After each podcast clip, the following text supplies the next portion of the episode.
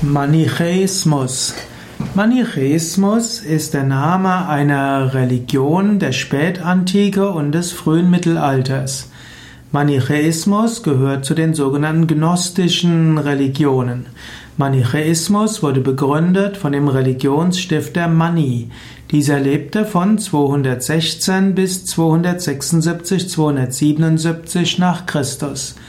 Manichäismus war in den ersten Jahrhunderten nach, oder eigentlich im dritten, vierten Jahrhundert nach Christus eine der Konkurrenzreligionen gegenüber dem Christentum.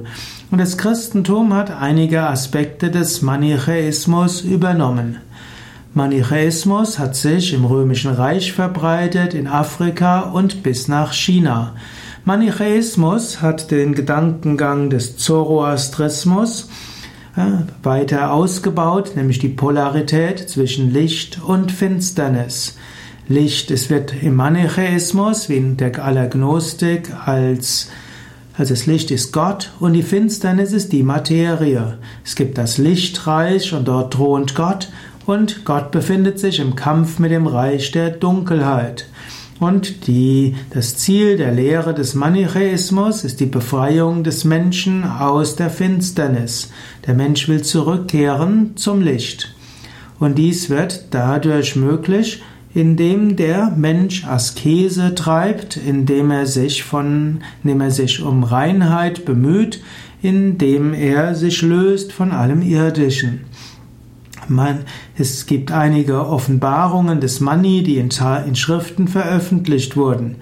Heute gibt es nur noch wenige Fragmente davon, denn die die Christen haben ja letztlich alle heidnischen Religionsdokumente vernichtet, insbesondere von ihren engsten Konkurrenten, wozu die Manichäer gehörten. Und auch die, der Islam hat auch das in Persien den Manichäismus ausgerottet. So weiß man heute nicht mehr allzu viel darüber, aber man weiß zum Beispiel, dass die, der innere Kreis äh, des Manichäismus auf Fleisch und Wein verzichtet haben und im Zölibat gelebt haben. Es gibt äh, auch im Christentum einige, die den Manichäismus im Mittelalter nach, nach ja, ahmten oder fortsetzten vielmehr. Dazu gehören zum Beispiel die Katharer und auch die Bogumilen.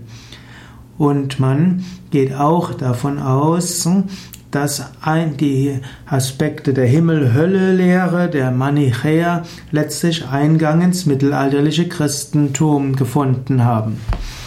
Manichäismus, also auf der einen Seite eine faszinierende Religion, aber auf der anderen Seite war der Manichäismus eine der Ursachen der Dualität im westlichen Denken, die Dualität von Gut und Böse, Kampf zwischen Gut und Böse, die Aufgabe, alles Böse zu vernichten.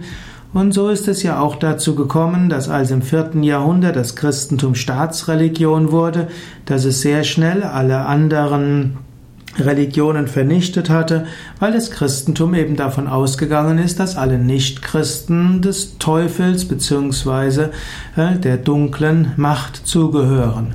Und so hatte der Manichäismus, so faszinierend er zum Teil in seinen spirituellen Praktiken ist und, und auch wie konsequent er in seiner Spiritualität ist, letztlich eine, ich meine, zerstörerische und schlimme Wirkung auf die westliche Geistesgeschichte, weil sie vom absolut Guten und vom absolut Bösen ausgegangen ist.